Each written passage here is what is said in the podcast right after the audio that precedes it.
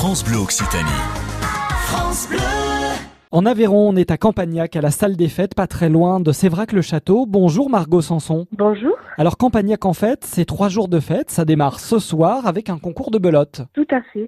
Un concours de belote avec euh, des produits locaux, euh, des plus chanceux aux moins chanceux, qui se déroule du coup à 21h le vendredi. Et puis demain, samedi, dès 10h, là c'est un trail. Oui, une nouvelle animation qui a été mise en place par le comité des fêtes, le trail des Cabassoles, qui débutera à partir de 10h avec une randonnée et un trail de 8 km et pour les plus motivés, un trail de 20 km. Et puis en soirée, un gala d'accordéon. Tout à fait, un gala, un gala d'accordéon à 21h qui va d'abord être précédé euh, d'un apéro-concert avec le duo à 2 à 19h et donc qui se suivra d'un gala d'accordéon par euh, l'orchestre Sébastien Devez. Campagnac en fait, c'est également dimanche et dimanche pour le coup, on se lève tôt. Hein. Tout à fait, donc euh, un déjeuner au tripou maison suivi d'un vide-grenier qui s'instaurera toute la journée euh, suivi ensuite euh, à 15h30 d'une animation de village par l'Espérance Rignacoise et à 19h un apéro-concert avec le groupe Latitude.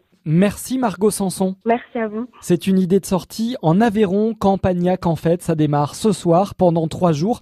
C'est à la salle des fêtes de Campagnac et on n'est pas très loin de Sévrac-le-Château.